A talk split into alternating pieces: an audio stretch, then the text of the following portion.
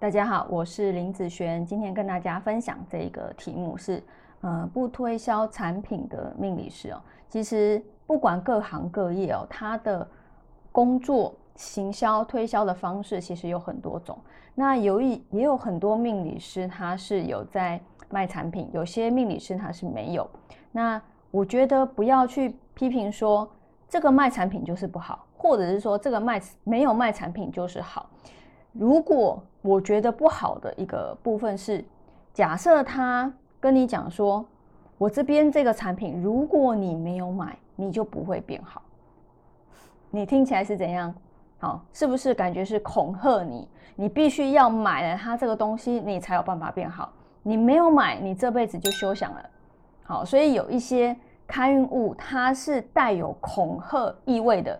如果这个人，讲这个东西让你有感觉有恐吓的时候，基本上就不用去再理他了。好，你可以用这样子的一个呃你自己的感觉来去判断你要不要买这个东西。因为嗯，我觉得如果有一些推销的命理师，他可能跟你讲哦，哪一些开运物，因为所有的开运物都是取之于他的形象，他的五行。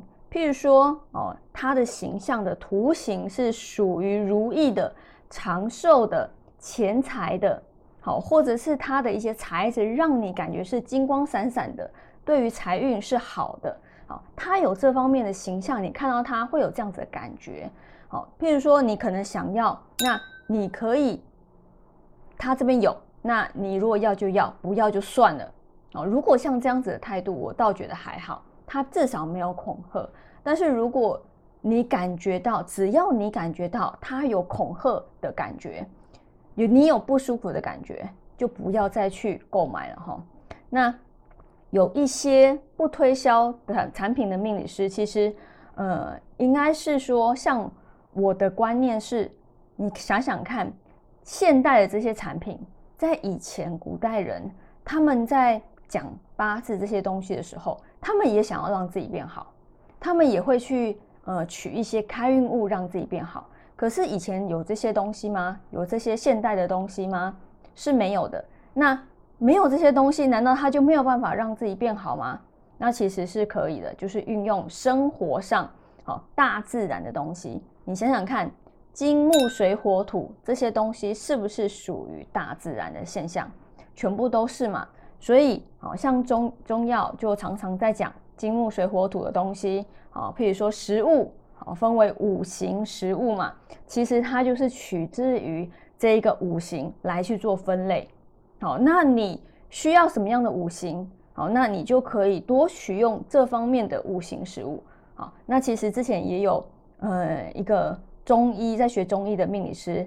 而不是命理师，应该说在学中医的一个人，他想要来跟我学，好，主要是因为他在中医里面，好，因为也有用到五行的东西，他也可以看说这个，呃，这个客人的八字哈，需要什么五行，用什么东西来去做搭配，好，那其实只要有在看五行的东西，就是跟八字命理这些，其实都多多少少有相关，好，那我在猜说像。我们是不不推销产品的嘛，所以就运用大自然，不用花钱的大自然来帮你取运。好，譬如说用食物啦、颜色啦、材质啦，好，或者是温度啦，好，这些东西来帮你取决于它是的五行是什么。那你可以用这些东西，你也可以有一些不错的一个效果。好，那只是。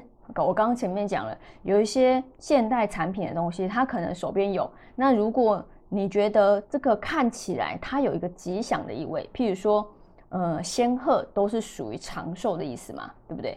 好，那你又想要健康的部分，大部分就会想要买长寿的东西。那它那边有，哎，那你也不需不需要特别去外面找的时候，那其实它如果不是以恐吓的部分，我觉得是可以。好，我觉得是可以，没有什么太大的问题。但是如果你自己的感受有感觉到不对劲的时候，那我会建议哦，你就再换一个人，好，再换一个人，好，再去批看看。其实基本上，嗯，不一定要花钱才会得到，就是比较好的开运物啦。好，生活的五行其实就已经很方便取得了。好，那以上这一个影片就分享给大家以及我的学生，我们下次见喽，拜拜。